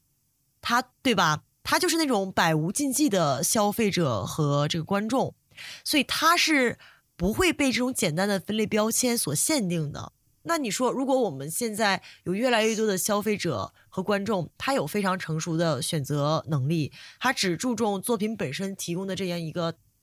大众层面的价值，而不是只限定在某一个性别上的价值的时候，那么这个取消这类标签，其实并不会剥夺女性体验优质文化产品的机会，甚至能够让他们获得更加开放的文化环境。对，可以这么说。我觉得就是重点是，当然固然谈恋爱和纸片人谈恋爱，或者看两个男纸片谈恋爱是一部分女性的需求，但是女性的需求还有很多，它不止是局限在这里啊。你不能就是知道你喜欢这点，这不是一个人喜欢吃包子，你不能三顿都给他吃包子啊，也得吃顿饺子。能不能吃米换换饭着点花样啊吃吗？啊，你们该不会都是北方人，不要吃米饭啊？呃对呀、对，就想吃什么吃什么，这个菜样丰富。嗯，没有，那我想问问一下大家对所谓二十八的游戏有什么看法？啊，我觉得二十八这个分类是应该存在的吧。嗯，但在二十八里面其实也有分所谓的男性向和女性向。就我一直觉得啊，女性向的二十八就好多都是两个男的在互相在搞，就好多大好像大多数。嗯没有没有，不止不止括号是这个，我玩过还还有一种叫所谓的什么，现在所谓有一种叫 GB 向的，它是哦是异性恋的十八二十八作品，但是呢，它会比较就偏向于这个女性的视角，所谓是啊，但是他这种 GB 作品，不是还是带入了父权的那种模式吗？啊，GB 作品它不应该只是把 BG 颠倒一下吗？我以为是类似于啊，我也是以为类似于 DCI。但但是，哎，其实我会觉得，如果我们谈到二二十八的话，你能够明显就是你点进某某某某卡的对，页面的时候，你是能够看到里面男性写作的，好吧，男性嗯。绘画的男色、呃黄色漫画和女性绘画的黄色漫画区别很大的，它长得完全不一样，完全不一样。就首先，男性绘画就是男性不是很很喜欢画那种类型嘛？比如说一、嗯。一位呃，就是嗯、呃怎么讲，就是哦，首先男性绘画的漫画里面，男的会很有可能是没有脸的，对，或者是对个肥宅之类的，他可能就是一个黑色的没有脸的，然后一看就是一个普普的路人，甚至嗯。人都不会出现，只会出现性器官，这种都很有可嗯。能出现。但是在女性的二十八作品里面，一定是有脸的，而且是个大而且是帅帅哥，对，是个哪怕是宅男，哪怕是那种很宅，在在在在天天在房子里面抽烟、喝酒，然后打游戏的男的，他一定是有强壮的肱二头肌和腹肌的那个双开门冰箱，对，这样的双开门冰箱的帅气男人，就是，然后在性别刻画上肯定有这个区别。然后在男性绘画的二十八漫画里面，你会发现他们似乎真的从来没有，唉，有点刻薄了，就是他们画的女性的身体比例往往是非常畸形，让人让人害怕的。嗯，就是拥有一个违反重力的胸部和违反重力的屁股，以及一些可能部分男性可能小偏好的什么肉肉的啊，以及偏好瘦瘦的哦，甚至有一些很型的，就是那种应该进局子里面的画一些很小的女孩子，对，进监狱了啦，真是的的这种作品。但是在女性的作品里面，其实往往对无论是男性和女性的刻画都会要正常很多，可能对男性的性器官的刻画有点。有点超乎常理，但是对本身整体的身体刻画，大部分是没有，至少我看过的是没有那么离谱的，至少不会出现像男性作品里面那种让人觉得害怕的可怕，就是，呃，因此，呃，只是单，其实单纯我们刚刚讲，我刚刚讲那两点，已经可以差不多去描绘出了一种一般男性绘画的，呃，和女性绘画的有很大的区别了，而且。呃，我们也可以看到，在女性的，就像还是以摩卡为例，女性的二十八作品下面，你点开评论区，肯定大部分都是女性，对，对，绝对是大部分都是女性的。但是你这个也，非常符合我刚才说所谓女性向，就是男的不爱看，对啦，呃对啦，但是其实，但但至少男性向的那些，我点开我是无法分辨男女，因为我自己也会看，这这就是为什么我会知道的原因。所以说，我在评论区我是没有办法分辨出男女的。因此，但是问题在于我我对 R 十八这个东西，它为什么也会就是如果我们刚刚说所谓的呃怎么讲？就是我们刚刚说游戏这边，它女性向嗯这个标签，或者说我们现在这种比较狭窄的 narrow 的女性向，它更多是一个慢慢的，呃，被商业化所缩窄的范围，它变成了一种只有一种类型的女性向游戏。那嗯为什么在 R 十八这个领域，它相对来说，我我就是以我自己的认知啊，以我自己比较、呃，就是我是一个从未写作过 R 十八作品的 太行了我的认知是不行。啊，就是当我想要去创作一份 R 十八文学或 R 十八漫画的时候，我嗯不会是因为我我我大部分时候不会是因为我有一个很强的商业目的，或者说是我的老板让我这样做，嗯，可能真的只是因为我我作为一个这样的人，我比较喜欢这样的。那为什么？就为什么在这种情况下，在这种比较灰色的地下的，呃，当然有商业性，但是它可能在商业性里面要离我们所谓的主流要稍微远那么一点，要深那么一点，要 deep 那么一点的地方，它也会出嗯现这种我们所谓的很明显的，至少我们不谈是那种除了男的不爱的全是，呃就就男的不爱的是女性向，但是它也会出现很明显的男性和女性的区别。嗯其实针对青泥刚才想表达的，我们可以把目光去放在成人录像带、成人影片上，其实是一样的，对吧？那大多数的嗯 AV 都是所谓男性向的，当然它整体来看它是全性别向的，嗯但是 A V 的特色，这种 A V 的特色就跟刚才青泥说的那种 R 十八漫画一样，它里面的男的往往可能戴个头套，或者说是根本不会露出自己的样子，然后镜头就是对向这个女性啊，然后这个女的往往都是那种矫揉造作的，啊、完全是在演出一种满足男性幻想中性行为中女性应该有的那种样子。而女性嗯。向的成人影片，一般都还算是比较细腻的，它会有一些充分的前戏的部分嘛，然后滤镜打的特别大，呃，到处都白茫茫的，呃，一般里面的男性角色啊，都长得还不错，嗯男演员，嗯、比较温柔，嗯，都是这样的一个状态。那其实我可能会觉得这是市场选择的结果吗？因为我们都知道，很多的女性，她异性恋女性，她在看 AV 的时候，她会去偏向于选择这种所谓男性向的 AV，反而不会去看，嗯，所谓女性向的 AV。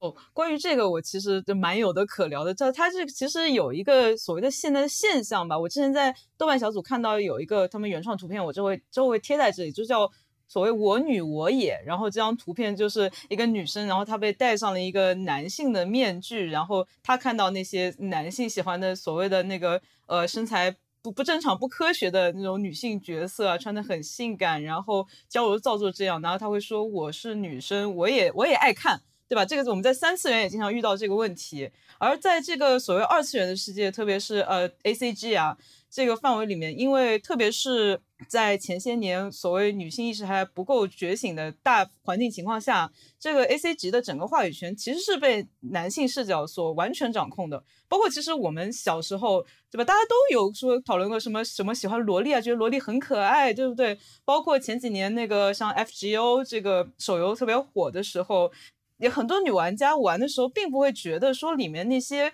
卡片里面穿的非常暴露的、特别完全没有意义的暴露的那个女性阴灵是有问题的。大家会觉得我女我也，所谓是觉得我是女生，我也喜欢漂亮姐姐啊，对吧？这个，但是呢，其实它是它是一种怎么说呢？我觉得是因为原来的选择范围太少了，你的选择范围里面只有这些东西，而你想要选择，比如说精良的制作啊，还有那个精良的作画和所谓文案里面，你就会只能选择到这些所谓呃男性向的东西。所以就会产生这个我女我也情况，而在那个所谓二十八的漫画，还有所谓里番作品里面，更加是这样，因为嗯，他所所谓他们的业界都只做偏向男性的作品，而且女性可能也特别女性也没有一个合适的渠道去抒发，或者说因为特别是我们东亚这边，大家羞于说出自己也有这样的需求，嗯性羞耻。对对对，就导致了那个厂家他只做针对男性向的作品，然后最终女性只有这些东西看，所以就变成我女我也，我是女生我也喜欢看这个意思。这个确实目前为止是没有什么太多办法的事情，毕竟主流审美观是什么样这件事儿，几千年来都是被男性所主导的，被男性所定义的。那既然在游戏啊，或者动漫啊，甚至是电视剧，就整个文化产业，它一直以来都是男性在决定这件事儿，甚至包括像时尚美妆这些行业。那我们很多年轻的女孩儿，她所谓的会说我女我也的那些女性，她们就是这么长大的，她们看的东西就是有人告诉你，呃，需要无论是什么大胸啊、平胸啊，还是胖瘦啊，是尖下巴、圆下巴、大眼睛、小眼睛、双眼皮、单眼皮这些东西，它都它都是一个由男性主导的父权社会产生的审美观念。嗯，他们被这种观念影响，他们从小到大就是这样看的。那当然他们会产生我女我也的这种想法，因为他们是真的觉得那样大胸长腿、身材畸形的女性是好看的，因为有男人教化他们，告诉他们这样是好看的，那就很没办法。我觉得不是没有办法的。这个现在互联网最最方便的方法就是大家发声。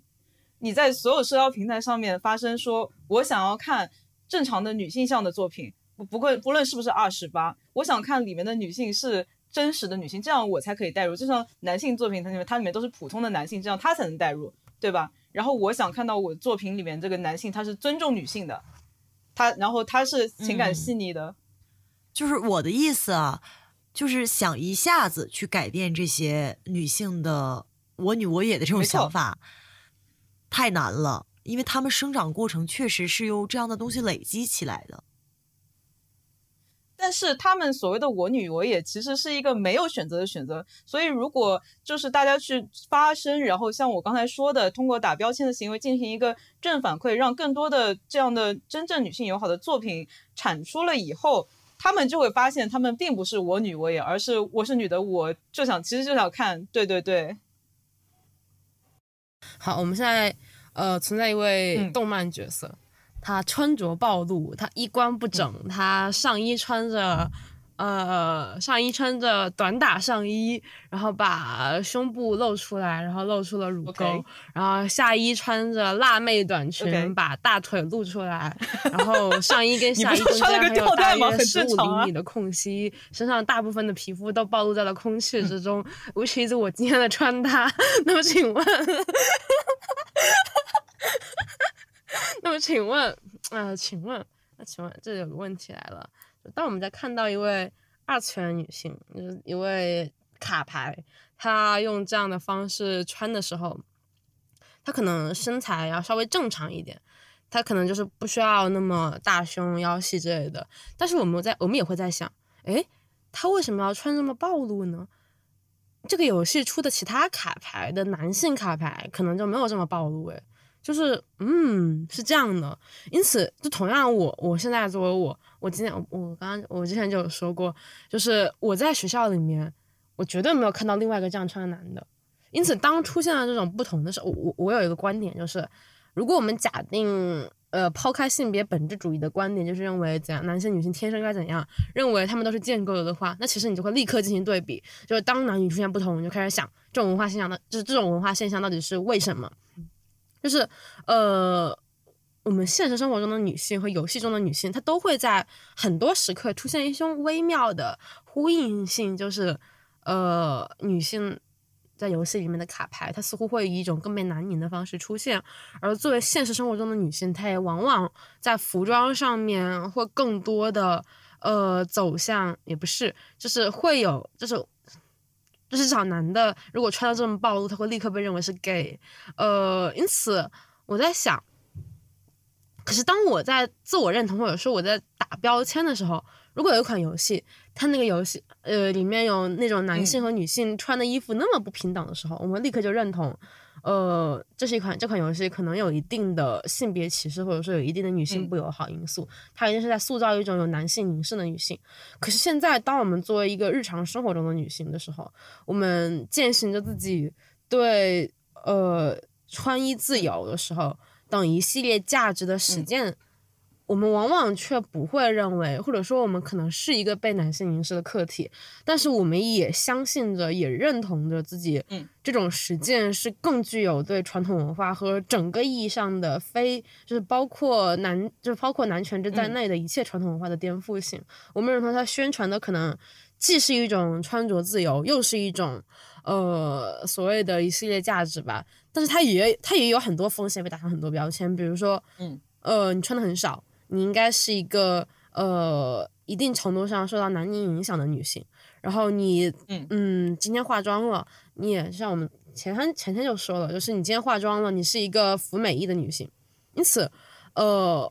我也不忘初心，哇，真的不忘初心，就是我认同的一点就是。服美役，呃，现实生活中一位女性，或者嗯说所有的、呃性别的人，她对自己的文化方式，包括文化方式，包括文化方式在内的一切外在展现的实践，它都是有自己的创作性，就创造性和创建性的，它可以有它的呃解释，但是我们当然认同你的解释是，呃，就比如说我之前很不喜欢一种服装，就是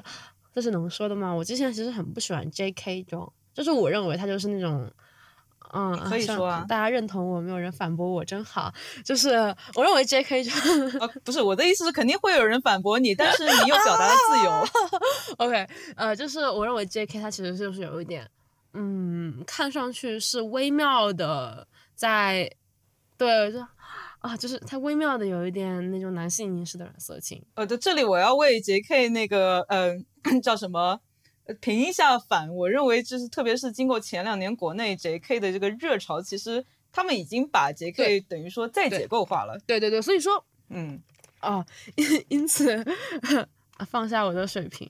因此呃，同样的 J.K. 文化，它就有它它就存在一个在我心目中原本是呃软色情的，或者说是带有一点呃男性对学生时代女性想象的一种纯男凝的服装，变成了一种拥有自己的文化、拥有自己的呃婆罗门与非婆罗门的界定的复杂的有意志性的文化实践。呃，我同样相信女性或者说是单纯在服装上，我们拥有这样自己的话语权，以及整个全体的女性，她们拥有自己这样，她们拥有这样的可以自己创建的话语权。那么问题来了，当我们把这个反推到游戏的时候，当我们把它再往前，就往往回反推一步，反推到游戏上的时候，如果呃，当然，我觉得这个地方可能就面临一个问题，就是呃，当一个是以男性，就是呸，当一个是以男性团体为主的游戏，他们当然不在我的讨论范围内。那些臭男的做的破游戏，谁要玩呢？好，如果是一群女性的创作者，他们创造出了一款游戏，里面的女性依然是以一种就是呃。所谓的他们更加的性开放了，他们更加的穿衣大胆了，他们更加的自由了，他们可能穿着呃上衣跟下衣中间有十五厘米距离的短打上衣和短裙的时候，呃，我认我认同，就是如果是这样的话，我其实认同这种文化，它它是正在进行一种实践和再解构的。我不知道你们认不认同我这个观点，就是南宁这个东西，它很奇怪，就是它非常的奇怪。我们看到穿衣，就是当就是当我们单独看到了穿着很少衣服的女性的时候，她其实有很多个面向，她可能既是南宁的，她也可能是非南宁的，是一种在创造的实践。但是问题在于，当我们在判定一个文化对象它是死是活，请问你是不是我女我也？请问你是不是巴拉巴拉巴拉的时候，嗯，它很难分，它真的非常难辨，就是很难跟它打上一个是不是这样的 tag。呃，关于刚刚青柠说关于游戏里面这个男性和女性的衣服的合理性非常不一样的情况，我觉得有一张图特别适合诠释，然后我会把它放在 show note 里面，它就是、应该是一个那个对应该是合金装备的改图吧。图然后它就是一个男性和一个女性，然后他们坐在战场上，然后女性呢就是穿着全身包裹着的感觉，就是非常能保护人的，然后战斗服装，拿着把枪，但是他那个男男性呢就穿着一个那个开叉的那个裙子，对然后又穿了一个那个哎，那不呃就是生化危机嘛？就是呃，那个对对，个颠然后倒过比基比基。尼和那个呃高跟鞋，然后他就说这张图嗯就会让你了解说游戏里面的所谓的南宁，对吧？然后还有刚才说于关于穿衣服多少能不能决定是不是南宁，我觉得还有一个图，我这里也会插在这里，会很好的诠释，就是在不知道你有没有看过那个就是英雄联盟的那个动画《双城之战》里面，它里面有一集就是一个一个女性角色的妈妈，她是一个他是一个城主还是将军，反正他是一个战士。然后呢，他就躺在那个浴池里面泡澡。然后呢，这个时候就是他女儿的一个男朋友吧，可以这么说，或者说他女儿的一个那个仰慕者跑过来找他那个汇报情况嘛，然后他就躺在那里，就是泡澡肯定没穿衣服对吧？他就全裸着，然后而且是腿敞开着，就是很放松的躺在那里。但是这个时候没有人会觉得说他遭受了男凌，因为大家都知道他是上位者，而那个男的其实他是看都不敢看的，就这个意思。所以说，光以穿衣服的多少或者说这个衣服的形制来判断他是男凌，其实是呃非常的呃武断的一种标准。对，对然后在这里我还是觉得说，所谓这个东西是不是女性友好，就像说，比如说有一个人跟你说话，你有没有觉得受到性骚扰一样，它都是一个比较主观的东西。对，这也是我认为为什么需要就是以呃个人的去打标签，而不是一个 general 有一刀切的标准去打标签的原因。嗯，然后就比如说青柠，你现在穿这个吊带衫，为什么？是因为天热呀，对吧？你不穿你就热死了。对，然后呢？但如果有一个人他在冬天很冷的时候，他也穿，比如说吊带裙，然后不穿，呃，嗯不穿很多保暖的东西，那你就会想说，而且他又不是因为不怕冷，他可能是为了迎合一种标准来这么穿的话，那你就会想说，这可能会有一些非主观的，可能有一些迎合别人凝视的情况所在。对，所以他就是完全看情况的。对他真的很看情况，就比如说你刚刚举的那个例子，我就立刻可以提出反驳，就是嗯现在，就即便是现在，呃，可能就我穿我很热，嗯但是我穿着吊带，嗯可是有些人他比我更怕热，但是嗯他就会穿着比我更多。这个人可能是一位女性，也可能是一位男性，那是为什么呢？以及到冬天的时候，呃，那位就是如果我们假定一位女性，她到冬天也穿着光腿神器，光腿神器这个东西，光腿神器是保暖的，我可以，我觉得最重要的是女性她所所谓穿着应该是基于一个健康的情况。呃，比如说一位女性，她在冬天也穿着呃那种，就穿的比较少总而言之，很冷对，穿的比较少，对，很冷，它非常的寒冷。呃，但是问题就是他，但但但但但即便是那样，呃，他可能也在，哦，我感觉我编不出例子，就把这段删掉吧，不讲了。那其实因为我刚刚立刻就被打断了思路就是，呃，当我们现在就是我会觉得我们有很就是健康这个东西，嗯我们就以这个为标准嘛。健康这个东西，它是一个很诡异的事情。嗯我们比如说，我们现在认为胖和瘦嗯都有它自己的美。如果你很胖，就是只要你的 MBI 是正常的，你就不需要减肥。即便你可能不在大家啊，BMI，对 IBM 马冬梅，MBI 马什么梅？你继续继续。就是只要你的 BMI 是正常的，你就被认定为健康，你就不需要减肥。呃，但是因此这边健康这个东西，它又成为了一种，就是我们不应该以美丑，或者说以一种白瘦，我们我们应该取缔白瘦幼的审美，我们应该取缔怎样的审美，取缔怎样的审美，只要是健康的就可以是美的。可是如果他不健康哦？，是这样，我是觉得，首先每个人是自己健康的第一负责人。但是，但是我们 in general，我们我觉得应该提倡一个整体来说比较健康的方向。但是如果有人自己想选择不健康的，那是他的个人选择。嗯，我觉得问题在于不应该由这些社交媒体上的大评论家们去定义某一个发照片的嗯 UP 主之类的，他的身材是不是健康的。他可以夸这个人说：“哎，你发的照片好美啊，你很美。”但是他不能去评嗯价说：“哎，你的身材很健康。”这是我的观点。因为之前那个美国歌手 Ariana A 妹，她就是暴瘦了之后，被很多人说：“哎，你这现在不健康啊，怎么怎么样我知道，我知道，我天天在吃瓜，就是因为就是嗯，就是 Ari- Ariana Grande 她那个放出照片，然后看起来很瘦，而且她又穿了一个浅色的衣服，然后看起来就是有点像那种化疗病人吧，反正就看起来呃健康状况不是很好啊？”的样子。她说的是你们所说的健康的那个时期的我，其实正在遭受什么失眠啊、抑郁等等，还在吃药的那样一个状态。就所有大众吹捧的健康时期的那个美丽的她，其实恰恰是不健康的。而现在这个瘦的他，其实才是一个经历着正常生活的他。嗯，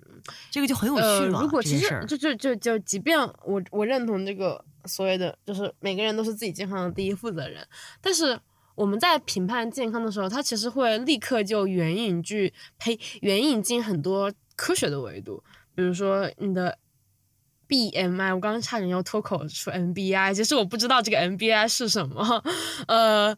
比如说 BMI，它是它其实就是一个有一定或者说是伴随着科学道理而出来的东西，包括我们所谓的呃。精神健康，它也有一些对精神是否健康的量宝去判，去判断你这个人是不是健康的，以及呃很多很多的对健康这个东西是什么的指标来告诉你健康是什么。因此，它绝对不是一个呃纯粹的个人的事情，它是一个整体的公共的知识的事情。这是其一，然后其二就是我为什么忽然想到这个问题，就是呃我发现国内呀，它其实。很容易出现一种这样的情况，就是比如说有一个呃女性，她可能在一些平台上发了她自己的照片。这位女性她可能是不是不是足够瘦的，她可能稍微有一点胖。但是如果她就就这么胖，他还好是被认为啊这个胖胖胖胖也很可爱啊，胖胖的女孩有人喜欢，胖胖的你也很美。这么胖，呃你有点你现在其实有点壮，但是也很好，看上去很健康的样子。这么胖，宝贝你胖的有点不健康，要不要考虑一下减肥？但是就是这个。这样不断胖的去慢慢增值，或者说慢慢在变胖的这个过程，他就立刻会，呃，从一个被接受的胖的阈值，然后过了一条线，就会变成一个不被接受的胖的阈值。然后那个不被接受的胖的阈值，它用的名号就是健康的阈值。我这边质疑的是，我认为这种健康的观点，它其实是和美完全分不开的，就是包括我们目前去认为。我们要去塑形，我们要去锻炼，我要把我的肱二头肌练出来。它其实往往也不会，就是它会用健康和美这种两种价值判断不断交织着在一起，去包裹这样一个行为的内涵，甚至包裹这样一个判断的内涵。我要去练肱二头肌，我到底是为了让我的肩变得更宽，使我的头肩比显得更好看，还是为了让我的上臂更有力，然后一拳打死一个，就是一拳一拳打，嗯，就是就是变得更加。就是变得变得更加的孔武有力，变得更加的 strong。嗯，这个其实是很微妙的判断。包括像正面的如此，而负面的，比如呃，你胖成那个样子，你这个胖就是你，当你胖到一定程度，当你是胖的不健康了，还是胖的不好看了？当我们做出个判断的时候，或者说是当别人为你做出一个判断，哪怕是你自己对自己做出个判断，对自己做出这种要求，说我要去健身，我要去健身房跑三个小时。你到底是要用健康要求自己，还是要用美要求自己？这里面混杂了，它我觉得太混杂了，其实是很难，就是没有办法去抽离出一个说这个是为了健康，那个是为了美，或者说这个是为了健康，而那个不是为了健康。我觉得没有，我觉得是没有办法做到的。提到这个，我就想起了，其实，在我们女权主义的进程中，有一个非常重要的标志，就是口红红唇。这个东西一直以来啊，它都是女权主义中最重要的一个标志，一个象征。它是一种女性的象征，也是一种力量的象征。在二十世纪这个口红普及之前，一个涂了红色嘴唇的女性，她通常是跟妓女这种在性上不道德以及不礼貌的女性所联系在一起的，甚至在。宗教气氛非常浓厚的地方，她会被认为这个女 性是与魔鬼做了交易。这个红唇就代表了这样的一个标志，因为红唇它本身会给男人一种呃感觉很神秘、很可怕的感觉，所以这样的女性气质就被他们定义为了是与魔鬼交往的标志。那后来随着女权运动的出现嘛。而且蔓延到了很多地区。那英国和美国呀，这些组织者、女权主义者，他们开始使用将红唇作为一种象征的方法来彰显女性的自由、女性参政、女性的权利。他鼓励女性都去使用口红、唇膏，然后大家涂上嘴唇之后，哎，一看对方就对上眼神，就知道我们都是女权主义的好伙伴。那很长一段时间以来，涂了红唇的人其实就象征着女权主义者，也就是口红女权主义嘛。但是随着大家思想的改变和发展呢，涂了口红、化了妆的女性，她会被变成男性凝视的目标，它又变成了一种男凝的象征。嗯，它是一种附庸于男性审美的一种代表。但即使是在最开始的时候，男性审美里涂了红唇，并不是一个良家妇女的标志，对吧？呃，这里我想提一下，对对对，其实男性社会一直对女性有一个剩女和妓女二向性的这个划分。然后后来，因为这些女性她们涂了红唇，其实就慢慢的带动了时尚啊，还有化妆品这些东西的消费嘛。之后社会发生了变革，那慢慢的变成了一个女生，如果她不化妆，就变成了这个这个呃不守妇道啊，就是不像女人呐之类的，对吧？那在男人眼中，好像突然这个从化了红唇是不守妇道的女性，就变成了不化妆就是不守妇道的女性了。那渐渐的，就又有很多女权主义者出现，他们提倡说我们要穿男人的衣服，我们要嗯不能化妆啊，不要去因为粉红税去进行消费啊，不要穿暴露的衣服呀，比如打扮成像什么《律政俏家俏佳人》里面那种全身上下都是粉红色，这样就还是南宁的一种体现。所以我们应该穿朴素的、不暴露身材的衣服，不应该化妆。嗯，接着呢，这样的行为就又一次被解释成了一种大胆和挑衅男性的象征。就一看你穿成这样不化妆，你大概率就是我们女权的好伙伴。我们现在这个时代女权的好伙伴，那怎么说呢？就女性好像一直在根据男性对于我们的攻击，对于我们审美上的攻击，对于我们大胆彰显自我的攻击来进行反驳，然后以此来呃划定一个行动方针，然后彰显出。我们是在挑衅你们男性，我们是在反对你们男男性，我们要争取我们的权利。那我觉得，如果一直这样循环下去，好像永远都不可能真正到达嗯一个理想的状态。所以，我心中真正理想的状态，应该是女性所做的任何选择，都不是基于我们想要挑衅男性。这样呢，我们好像才能真正达到一种拥有独立的人格、独立的自主选择权的状态。我觉得莉莉子刚才讲的正好契合了我们前面讲的关于 A C 级作品的分类，就是女性向的定义是男性不爱看，女性主义的定义有时候也就会被变成就是男性不喜欢的东西就是女性主义。但是其实我们要追求的是一种就是让女性过得舒适，过得更加有权利，而其实这其实跟男的没有什么关系了。呃，我们嗯呃言归女性向，我想起我在准备的时候有。读过一篇论文，它讲的是对耽美小说的理解啊，但是这篇论文它稍微比较早，它可能离我们现在的耽美是有点不一样的。就是，呃，他认为耽美小说其实是可以跟宝冢他们进行一些类同性的对比的，像宝冢剧团他们会上演，他们是全女性的剧团，他们有女性所扮演的男性，就所谓的男演员，然后去演对男一。对对对对对，因此他认为，其实，在耽美小说中也是在进行着一种女性去扮演男性的工作的，只是我们扮演的男性，他当然是一种跟男性不一样的男性，他慢慢的从原本最早期的耽美小说那种呃强攻弱受的一个还是比较典型的男女性别的这样的状态，然后慢慢变成了一个强攻强受的，但是依然是一个呃在强受的身上可能依然有所谓的。呃，女性化的一些象征的是一些特征，比如说更加细腻的、更加温柔的，或者说是更加呃稍微容忍的一些的这样的性质。然后之后慢慢变成了所谓的美工强受，而作为美工的那，就是作为强兽的那一方，你需要做当一个更加激进的、更加冒犯的、更加去大胆的、更加去呃勾引你的那位美工的，做一个。能够把它庇护在你的笼罩下的这样的一个人物，因此他的结论就是，耽美小说里面其实是彰显了女性，她就是异性恋女性，她在扮演男性，就是作为自己的娱乐自己的一种方式，更加熟练，对这种技术更多更加的炉火，就是炉火纯青的一个变化的过程。好，那那当我就是当我把这个讲完之后，其实呃我在想的一个问题就是，我在很久以前读过一本。呃，以女性向也不是一本吧，应该是一篇文章。它是以女性主义视角来讲大历史的。它的意思是，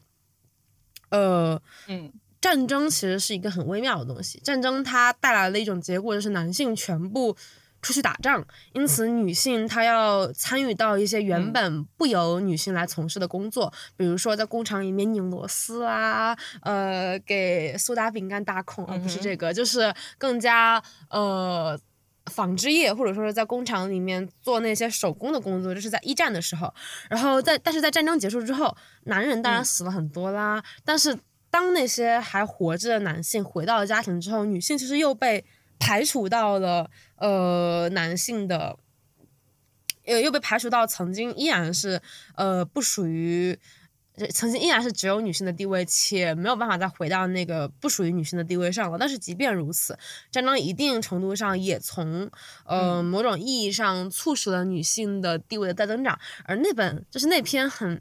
就是很不可靠的文章，他的观点就是，其实从我们的 呃比较早进的几次女性主义以来，它本质上就是一个跟战争或者说是整个世界局势进行契合的过程。呃，战争带来了女性地位的偶然丧失，但是战争的结束带来了男性地位的再次回涨。因此，前面的女性的革命式的重新掌握了生产权利的、呃女性进步，从男在在男性回到了他们的位置之后，又变成了一种被男性文化所呃吸纳进去的、收编进去的女性进步，呃。用了用了 Lico 的例子，可嗯能就是进步的口红变成了一种商业的口红，然后进步的粉色变成了一种限制的粉色。嗯而这种与战争、与男性的嗯去与留、与商业的发展与停滞契合的，就是女性在中间进入又被退出、进入又被退出的过程。我们始终面对的就是一个可能在某些情况下，在某些某些情况下，女性她似乎进入了。整个社会生产，就是我们刚我们其实一直在讨论文化，我们偶尔会提到社会生产，但是我们并没有一直在 focus on 社会生产，就是女性偶尔会进入到整个大的经济政治运作的过程中，她们偶尔会以呃里面的打螺丝的人，甚至更有甚者，他们会进入到高层的形象去出现在整个社会的呃结构里面，但是他们仍然会在下一次的，比如说经济的收紧。呃，当经济收紧的时候，女性就会更倾向于被放到家里面。这其实也是一个经济学定律，就是经济收紧的时候，一个家庭可能就呃，第一是没有那么多工作，第二就是家庭里面内部的事物，呃，它会变得更加的，就是变得更加的复杂吧。因此，女性就会会被退回到家庭里面。当经济收紧的时候，当战争形势又发生变化的时候，当整个世界的格局它又以一种犬牙交错的方式又啪叽咔蹭了一下的时候，女性又会立刻被。就是那些一次次起又伏的女性运动，又会陷入到一个新的伏里面去。那可能只是单纯的，就是用一个很呃 Marxist 的观点，就是用一个呃经济决定论的观点，就是只是单纯因为我们女性或者说是整体的全部的女性，她依然是处于一个社会生产的角落，她是一个在呃经济社会的边缘，她没有办法真正意义上从呃谁掌握钱，谁掌握话语权，谁掌握 big 呃 big boss 的位置的方式来决定呃女性，或者说是来用一种真正的整体的网络和整体的呃脉络去保障女性她作为一种文化能够被不断的呃重视，或者说是得到更繁荣的发展吧。我觉得这其实也可能是一个观点，一个比较悲观的观点。嗯，我觉得关于青你刚才说的女性主义一一波一波的出现，但是又一波波倒退。其实之前我看到上野千鹤子也讨论过这个问题，因为她之前就参加了日本学运嘛那一波，然后呢，她说她发现现在的那女性主义，其实在等于重新发明轮子，就他们当时产生的一些观点，然后产生的一些结论没有流传下来。嗯，对，但但是关于你说女性对在那个社会生产中参与度不足的情况，我觉得，我觉得现在女性在社会生产中的参与度和女性掌握的话语权是完全不匹配的。女性在社会，呃，就我们这里吧，社会生产中的参与度，特别不说高层嘛，就是中低层的参与度是非常高的，但是呢，话语权却相对而言非常的少。我觉得这也是这一波所以我们的互联网上面能有这一波新的女性主义的所谓讨论产生的这么一个源头吧。所谓经济基础决定上层建筑嘛，正是因为我们的参与度高，然后我们的话语权低，所以我们才想要增加我们的话语权，对吧？然后，呃，文文艺作品其实只是整个社会的一个投影。我们在讨论说女性主义作品它的问题或者说它的不足的时候，其实也是因为我们所谓女性她能接受的作品被。的话语权被压缩了，压缩到一小块地方，所以大家才会所谓内卷，所谓螺丝壳里做道场，在这边讨论这个讨论那个。如果我们的创作自由被那个极增大了，然后增大到我们应有的程度的话，其实就不会有这么多争论。就包括耽美小说吧，其实为什么这一波会有所谓互联网上比较激进的女性会开始批判耽美小说？就是因为他们觉得耽美小说对于特别是青少年的影响，它挤占了呃正常的所谓的女性友好作品对他们的影响。因为耽美小说里面女性是所谓按照我的标准是女性缺失的嘛，对吧？所以呢。对，就失踪了。所以，如果比如说一些青少年的小朋友看了这些以后，他的所谓的世界观的形成里面，就会把这个缺失给继承下来。但是，他最终还是因为啊，特别是为什么有一些女性，她她为什么要把自己投射到耽美作品里面？是因为这个社会不允许她把这个自己的女性的这种情欲投射在那个 B 级作品里面。他是逼不得已才选择了这个道路，而不是说他从从他他一出生就觉得哦，我要写耽美作品，耽美作品真好。这可能是可能有一些人是这样，但是我我个人认为，很多人都是因为他没有办法，因为在这个东亚的压抑的环境下，没有办法把自己的这个感情很好的以这个女性的方视角说出来，他才去创作耽美作品的。是的，就像我刚才提到的那个口红这样。作为一个女性主义的标志，其实很多女性创作的代表女性的东西，它就因为刚才像青你所说的，被男性所主导的文主流文化吸纳了，对，收编进了男性文化中，所以导致了如今我们看来这些东西仿佛就已经是落后的、过于传统的，或者是谄媚男性的。但是我个人的看法是，我觉得我们应该做的不是去取缔这些东西。而应该再一次为这些东西赋予女性的权利，嗯，比如说像红唇这样一个东西，它其实本身是完全属于女性的一个标志，它里面是具有象征意义和力量的。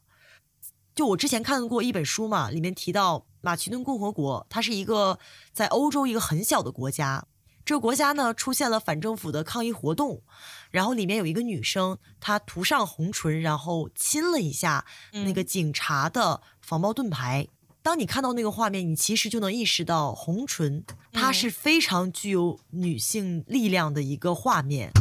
它完全是一种女性力量的表现。对，女性力量。那在这一刻，你就完全不能说这个红唇所代表的是对男性的谄媚，对吧？其实我们需要的是这种对女性作品具有女性特质的东西，去进行女性的赋权，赋予她权利，女性的权利。嗯，而不是说要让他从女性所有的所属物之中给他剥离出来，给他抛弃掉。嗯，因为我们毕竟不是为了男人而存在的，我们不是为了男人的看法而存在的。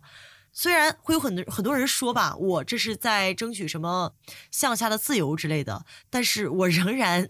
是这样相信的。我觉得除了再定义之外，我们还要做的就是拓宽这个范围，不要总在这一小块东西里面内卷去讨论。我觉得精力用与其用来做这个，不如大家一起想办法把属于女性的应有的话语权给夺回来，把这个我们的范围拓宽。如果是我的话，呃，就还是如果是对刚刚那个问题，它其实就可以和我对为什么我认为女性主义或者说女性向这个概念，它应该仍然。具有一定的价值的是相关的，就是我认为其实是需要一些，那肯定不是那种狭义的女性像。我认为的确，我们始终需要着更多的女性，或者说更多的带有女性视角的作品出现在我们的世界当中的。当我们认识到，呃，那种很主流的、很传统的、很老套的故事已经慢慢被讲完的时候，当我们意识到有很多比较老套的故事已经。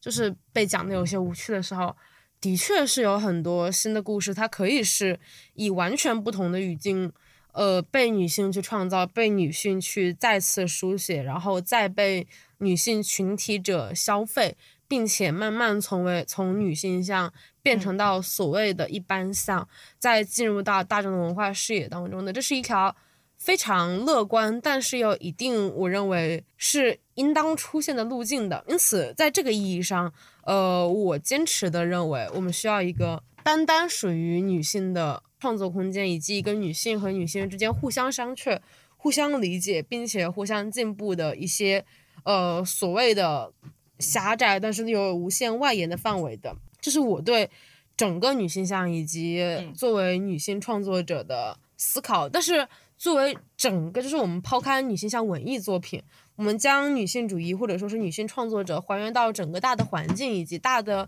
呃世界背景当中，我们不能否认的就是，呃，所谓的女性主义浪潮，它就是。一次一波一波又涌起的像浪花一样的东西的时候，它可能在不断的把世界推到某个高处，但是离我们或者说离所有人去构想的那个未来，它都其实还有很远很远的距离。因此，我认为在我们可以触及到了这个当下的时候，我最希望的一件事情就是，真的每个创作者或者说是呃一个女性的创作者，不要再老调重重弹，你就应当去。呃呃，有意识的规避那些很老旧的叙事了，不要在你写作的时候还在写那些什么呃，一个大一个英帅气的王子来救一个漂亮的公主，在写这二十三这二零二三年的写这种故事的人都会被我打上没有创作力的标签的，就是创作力它本身就是一个从没有到有的过程，所有的作品或者说是关于创作的实践，我都希望它可以是从这种意义上。去做一个女性主义的实践。至于未来，whatever，好，请下一位。我的短暂、短期的目标就是希望我们女性可以可以轻松的玩市面上大多数游戏，而不被创到。对，嗯，是的，就即使没有女性向标签，我们也可以拥有愉快的在 A C G N 文化中畅游的这种体验，同时不会被创到。呃，我那那可以这样，那我的一句话创想就是就是，我希望女性可以多创作出所有东西，去创死所有人。好的好的，那我们就到这里啦，那我们这期就这么愉快的结束了，就大家下次见，大家再见，下期见。好的，如果大家喜欢我们的节目，请点赞、关注、收藏、转发一条龙，谢谢。